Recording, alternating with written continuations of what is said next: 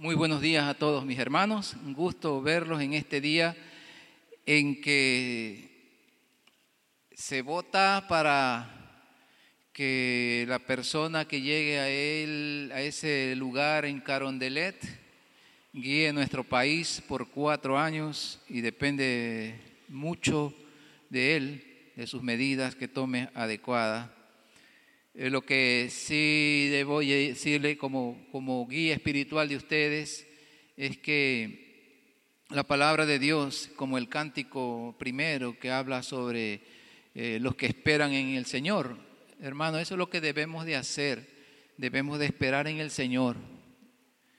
Porque, como yo le decía en el primer culto, esto es inevitable, ¿no? O sea, se, se está acercando cada vez más la venida del Señor y cada vez va a ser peor. Pero una persona puede hacer más lento el, ir al precipicio. Eso es lo que va a ocurrir, hacer más lento la ida al precipicio.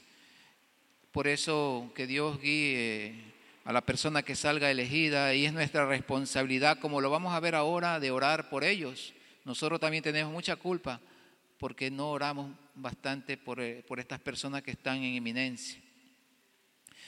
Así que, hermanos, la palabra de Dios nos dice que debemos de, confiar en Dios primeramente, primeramente en Dios. No podemos confiar primeramente en el hombre y después en Dios. Eso es una maldición. Dice, maldito el hombre que confía en el hombre, en el sentido de, de que lo pongo como principal, ¿no? Porque sí debo de confiar, yo debo de confiar, pero si yo lo pongo en primer lugar, me estoy haciendo maldito. Así que hermanos, les invito a abrir la palabra de Dios para ver qué nos tiene que enseñar hoy día con respecto a la persona que vamos a elegir. La historia la encontramos en Primera de Timoteo, capítulo 2. Primera de Timoteo, capítulo 2, desde el 1 en adelante. El título que le he puesto es después de las elecciones, ¿qué debemos hacer? ¿Qué debemos hacer después de estas elecciones? Bueno, aquí el Señor es tan clarito lo que debemos de seguir haciendo. Quiero que se pongan en sus pies para leer en forma unísona, todos al unísono, leer Primera de Timoteo capítulo 1, capítulo 2 del 1 hasta el 7. Le leemos entonces con suma reverencia 2, 3. Exhorto ante todo a que se hagan rogativas, oraciones, peticiones y acciones de gracias por todos los hombres, por los reyes, y por todos los que están en eminencia, para que vivamos quieta y reposadamente en toda piedad y honestidad, porque esto es bueno y agradable delante de Dios nuestro Salvador, el cual quiere que todos los hombres sean salvos y vengan al conocimiento de la verdad porque hay un solo Dios y un solo mediador entre Dios y los hombres, Jesucristo hombre, el cual se dio a sí mismo en rescate por todos, de lo cual se dio testimonio a su debido tiempo. Para esto yo fui constituido predicador y apóstol, digo verdad en Cristo, no miento y maestro de los gentiles en fe y verdad. Tomen asiento, hermanos. ¿Qué debemos hacer después de las elecciones? Siempre cuando uno de los 40 escritores de la Biblia escribía, era porque algo estaba ocurriendo en ese momento. Pero eso que ellos escribieron, como la Biblia es real, la Biblia es viva, la palabra de Dios es viva, sirve para todas las épocas porque son principios. Y lo que sirvió para los hermanos de Éfeso, porque Pablo escribe a los hermanos de Éfeso, le escribe a su hijo Timoteo, que era el pastor de esta iglesia, pero es en la ciudad de Éfeso. Y bueno, hermanos, ¿qué le escribe a ellos? ¿Por qué le escribe? Si ustedes pueden ver en el libro de Apocalipsis también la iglesia de Éfeso, al principio fue una iglesia floreciente, una iglesia llena de intelectuales, porque Éfeso era una ciudad sumamente importante del imperio romano. Gente muy preparada, pero que se habían enfriado de tal manera que habían olvidado su primer amor. Y cuando uno, por más que haya conocido a Cristo, se enfría, uno deja de hacer las cosas que Dios quiere que hagamos, las cosas que son agradables a Él. Perdemos el rumbo. Eso siempre sucederá. Igual, hermano, yo me uno a Pablo, porque Pablo escribía a esos hermanos, yo me uno a ustedes, para que no dejemos de hacer lo que tal vez dejamos de hacer en el pasado. La iglesia de Éfeso estaba pasando por una crisis espiritual. Los hermanos habían dejado de orar. Sí oraban por ellos mismos, pero se habían de olvidado del privilegio que Dios nos ha dado de que debemos de orar por otras personas.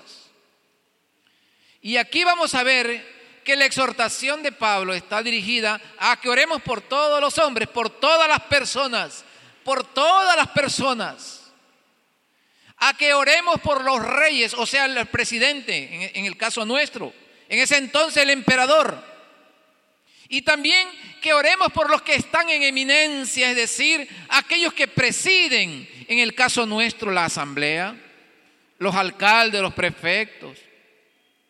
Por ellos tenemos que orar, por las autoridades, por los militares, por las autoridades que controlan el orden público. Tenemos que orar. Y Pablo les dice, sobre todo hermanos, les exhorto la exhortación no es una repelada, por si acaso. Es un llamado de atención cuando algo nosotros estamos dejando de hacer.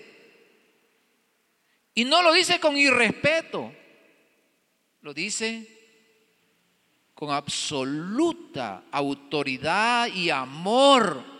Porque uno cuando está presidiendo, cuando uno es pastor, uno ama a las ovejas del Señor. No son ovejas mías, por si acaso ustedes, ¿no? Son ovejas del Señor. Yo nada más soy un instrumento como lo fue Pablo. Instrumento para siempre estar recordando. Y Pablo le dice, los exhorta a cuatro cosas que son las mismas. Tienen que ver con lo mismo, sino que si uno va, se profundiza un poquito en las palabras que aparecen aquí son cosas un poquito diferentes, pero es la manera que debemos de orar. Eso es lo que dice Pablo. Primeramente dice, les exhorto ante todo que se hagan rogativas, oraciones, peticiones y acciones de gracia. Veamos lo que significa rogativas. Quizás el término rogativo usted le llama, hay que, hay que orar con ruego, sí, pero aquí lo que Pablo está queriendo decir a los hermanos es que se hagan peticiones específicas con ruego. No debemos orar por, Señor, bendice a todos los presidentes del mundo. No, hermanos. Oremos específicamente. Oremos por el que va a salir de presidente. Eso es orar específicamente. Y si vamos más allá, Oremos por la medida más importante que debe de tomar en el día ese hombre. Hermanos, créanme, yo voy a votar por uno solo. Y no les voy a decir por quién, porque sería un error mío. Pero yo admiro a los dos. Meterse a ser presidente del Ecuador. Créame que se le terminará a esas pobres personas la tranquilidad. Usted no se ha puesto a pensar eso. Puede ser que ellos se pongan al frente. Puede ser que uno de ellos nos estafe. Pero aún en la estafa ese hombre sufre, hermano, porque un hombre que tiene conciencia, él va a sufrir, tomar una medida, nunca va a satisfacer a todos. Es el blanco de las críticas ese hombre. Entonces nosotros debemos también orar específicamente por el nuestro,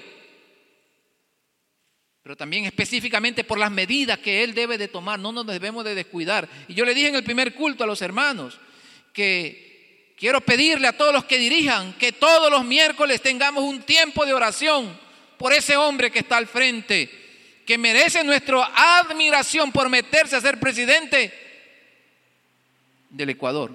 Yo he sido presidente también, pero no del Ecuador. He sido presidente de, de grupos cuando era joven. Ahora soy el vicepresidente. Y claro, yo hago algo por la convención, pero yo admiro al que es presidente. ¿Qué decisiones que tiene que tomar? Yo nada más lo estoy empujando, animando. Yo no quiero ser presidente y me están diciendo que usted va a ser el presidente. No, no, no, no, le digo. Yo basta, ya cumplí, ya cumplí con estos años, así que me retiro después de dos años. Me retiro. Ya ocho, seis años he pasado de vicepresidente a nivel nacional. Sé lo difícil que es esto, hermano. Y eso que tratamos con evangélicos. Acá este hombre va a tratar con toda clase de tendencias políticas, con toda clase de periodistas, con toda clase de radiodifusores, con toda clase de comentaristas. Este hombre va a sufrir, sufrirá hasta la pobre esposa que no tiene nada que ver, los hijos. Va a ser duro. Entonces Pablo dice, les exhorto a que hagan oraciones rogativas, o sea, hagan con ruego oraciones específicas. Dice, les exhorto a que hagan oraciones. Y eso tiene que ver, cuando habla de oraciones, tiene que ver con que el Señor nos escuche. Cuando habla de oraciones, está hablando de la actitud que nosotros tenemos que acercarnos, es decir, con reverencia. Así tenemos que hacer, con mucha reverencia, con mucho respeto al Señor. Esa es la medida de la madurez cuando nos acercamos al Señor, ya no con irrespeto, ¿no? Oramos sin pensar en lo que estamos diciendo, sino con una reverencia. Creo que aquel que ha aprendido, que ha madurado en oración, primeramente se acerca, hace un momento de silencio y sabe ante qué majestad se va a presentar. Entonces tenemos que hacer oraciones específicas o ruegos específicos. Tenemos que hacer con mucha reverencia y luego aparece la palabra peticiones. Y esta palabra significa que nosotros nos acerquemos con confianza. Porque como dice más adelante, a Dios le agrada. Peticiones quiere ver con confianza. Nuestra fe, nuestro, nuestro, nuestro superior, está a favor de que oremos. Así que acerquémonos con confianza. Eso es lo que dice peticiones, con confianza. En el griego eso significa con confianza. Peticiones con confianza. A veces Dios nos va a decir que sí. Otras veces nos va a decir que no y otras veces nos va a decir que espere. Pero acerquémonos con confianza. ¿Cuántos de nosotros hemos orado por hermanos y amigos que, que se curen del COVID y no se han curado? Pero no podemos perder la confianza porque hemos orado y se han curado otros.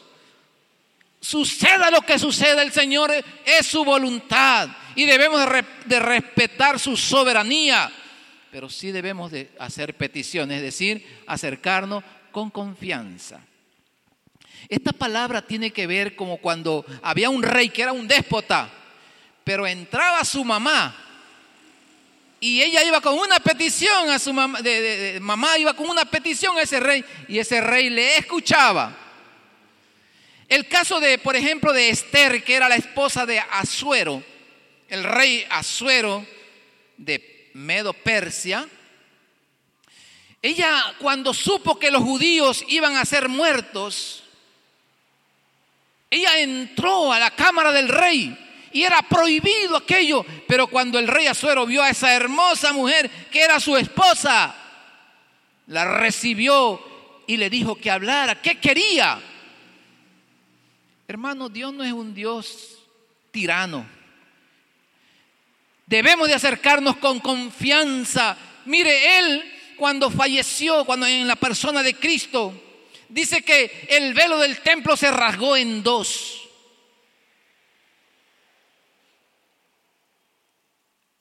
¿A dónde estaba? ¿A dónde daba ese velo? Al lugar santísimo. El sumo sacerdote entraba una sola vez al año por pedido del pueblo. Y, entraba con mucho miedo, porque ahí estaba la presencia de Dios, lo que llaman la Shekinah. La gloria de Dios estaba en ese lugar santísimo, era sumamente sagrado. Sumo sacerdote que entraba en pecado moría. Por eso es que cargaba una campanita. Y en donde quiera que él se movía, la campanita sonaba. Porque si ya no sonaba la campanita es que estaba muerto. Y nadie podía entrar a ese lugar. Entonces él se amarraba aquí en el tobillo una soga. Porque nadie podía entrar y si moría tenían que alarlo desde afuera. Era un lugar muy especial, pero dice que cuando Cristo ya entregó el Espíritu, en tus manos encomiendo mi espíritu. Y cuando Él expira, dice que el velo del templo se rasgó en dos. Ahora todos somos sumos sacerdotes, hermano. Y debemos de acercarnos con confianza a orar. Pero también dice que debemos de acercarnos con acciones de gracia. ¿Sabe por qué? Yo creo que es porque Dios me escucha. A veces me dice, no, pero Dios me ha escuchado. Él me ha permitido entrar a su lugar santísimo. Y yo debo de estar el sumo hecho, el solo hecho de que Él me permita dirigirme a Él. ¿Se acuerda cuando usted no era cristiano? ¿Usted cuando oraba? Nunca oraba, ¿verdad? Hasta le tenía miedo. Ahora entramos a ese lugar y el Señor nos permite, nos escucha. Ese solo hecho hace que yo sea agradecido. Entonces, mis hermanos, resumiendo esta parte de este versículo 1, debemos de acercarnos con, a orar con mucha humildad. Debemos de acercarnos con mucha reverencia. Debemos de, acercarnos con mucha confianza. Y debemos de acercarnos con una gratitud, ¿ya? Humildad, confianza, gratitud y reverencia. Así tenemos que ir. ¿Y por quién vamos a hacerlo? Vamos a orar, dice aquí, primeramente por todos los hombres. ¿Quiénes son todos los hombres? Están incluidas las mujeres, están incluidos los ancianos, los niños. Usted debe tener un tiempo específico para orar por todos los hermanos. Si me acoja lo que dice que debo de hacer la oración específica, bueno, ore por los hermanos. Quizá usted no puede orar por todas las personas del mundo, Puede, pero puede orar por dos, tres, cuatro, cinco amigos a quien usted tiene en mente y quisiera predicarles el Evangelio. Yo estoy motivando a toda la iglesia. Sueño el día en que cada uno de ustedes tenga tiempo o tenga poco tiempo en los caminos del Señor, pueda tener un grupito de dos, tres, cuatro personas, cinco, y si tiene más, amén.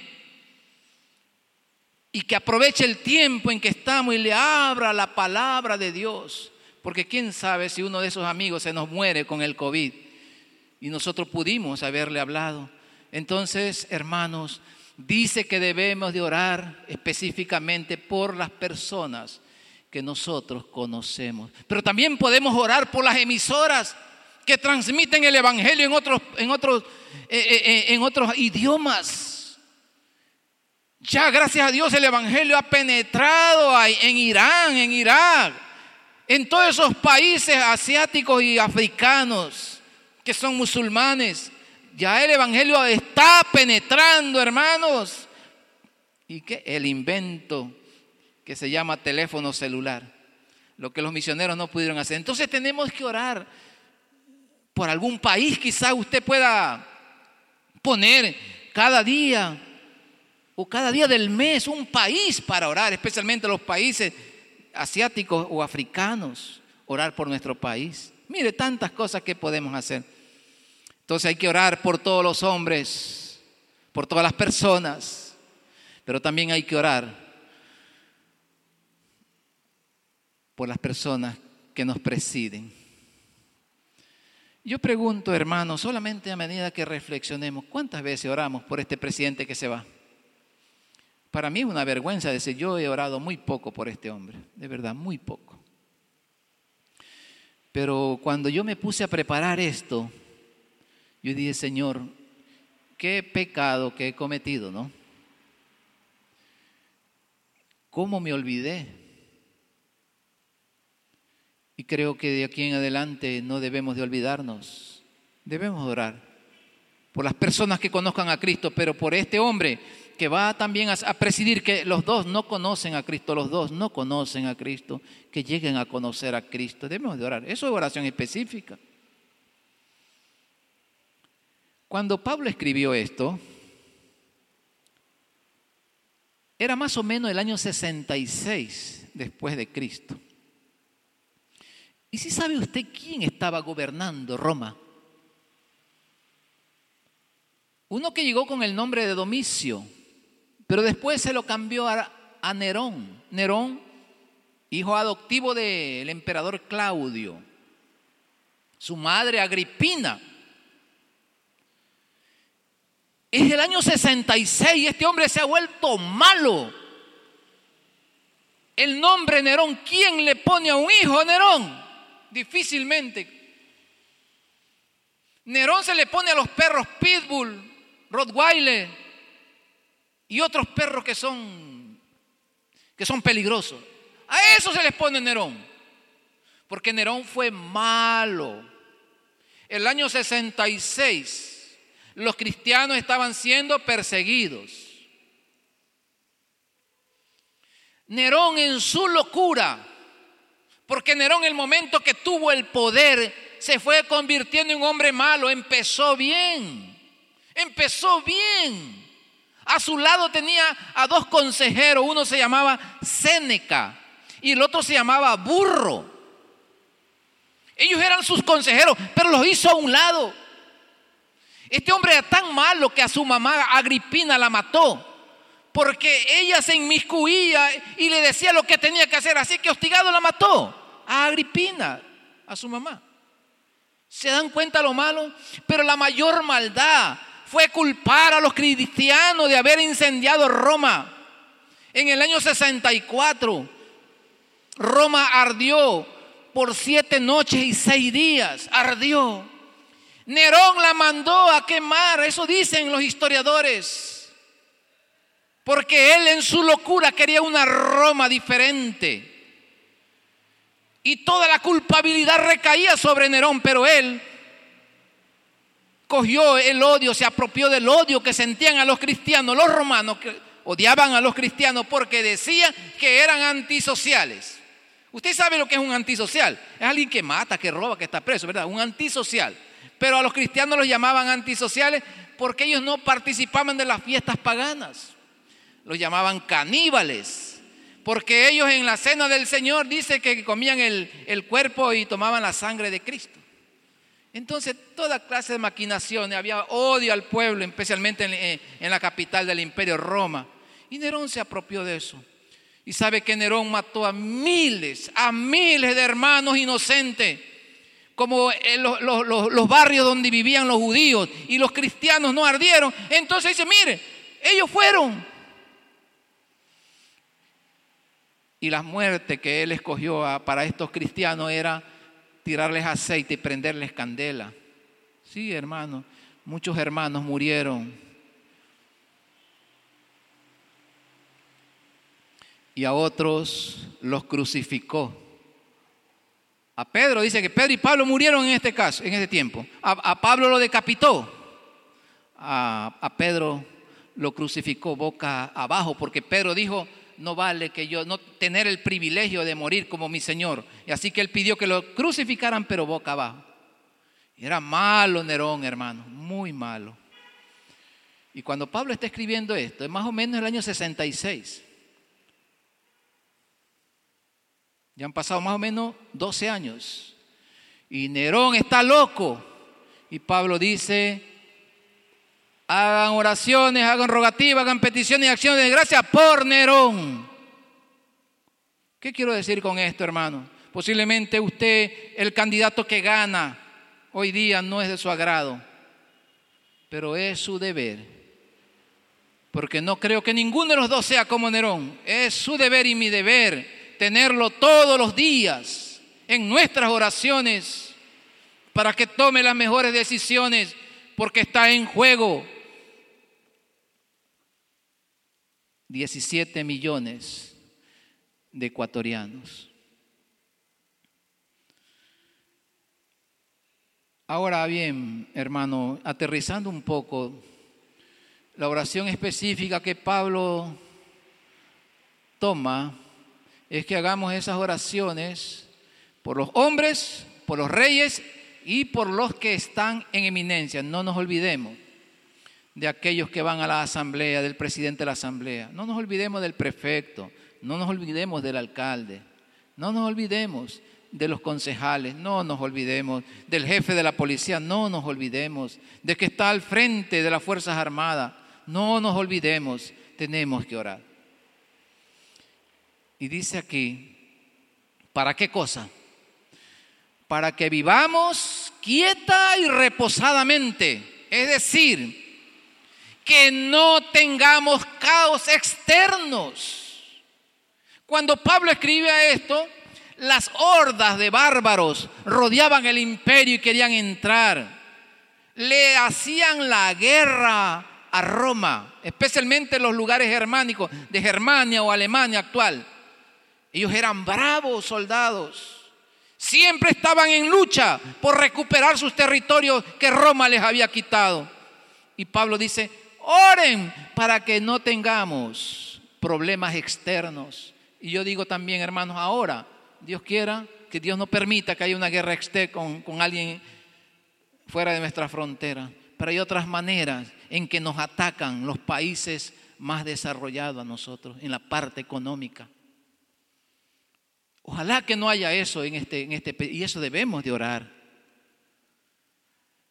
Entonces dice aquí, vivamos quieta y reposadamente.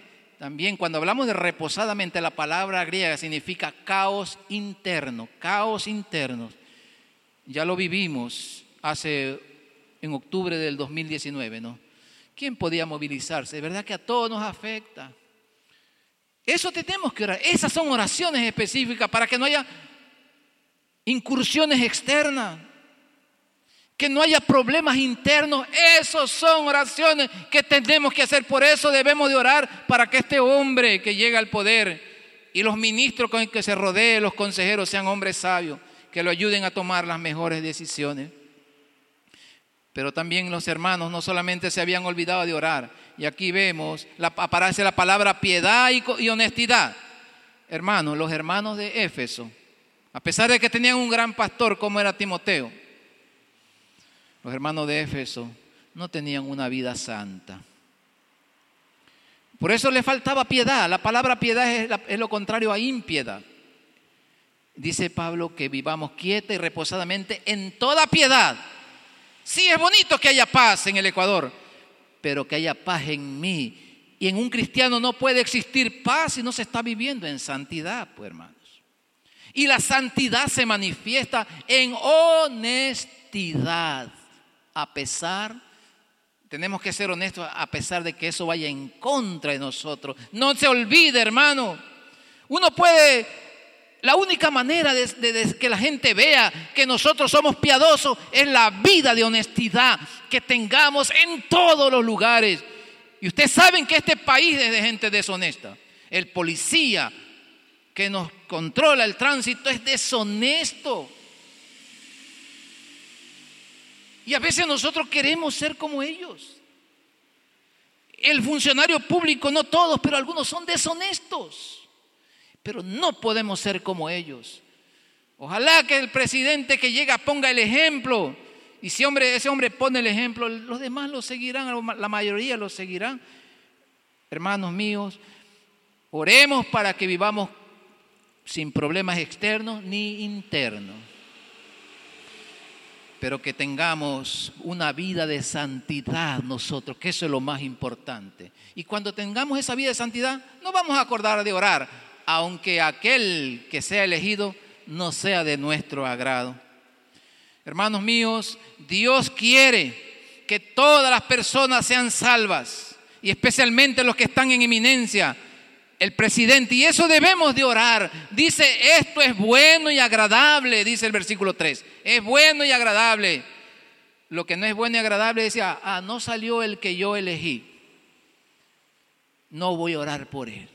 Quizás no lo diga, pero lo hace. Tiene que orar. Es su obligación. Usted tiene una obligación porque la palabra de Dios lo dice, no porque lo digo yo. Así dice, ¿verdad?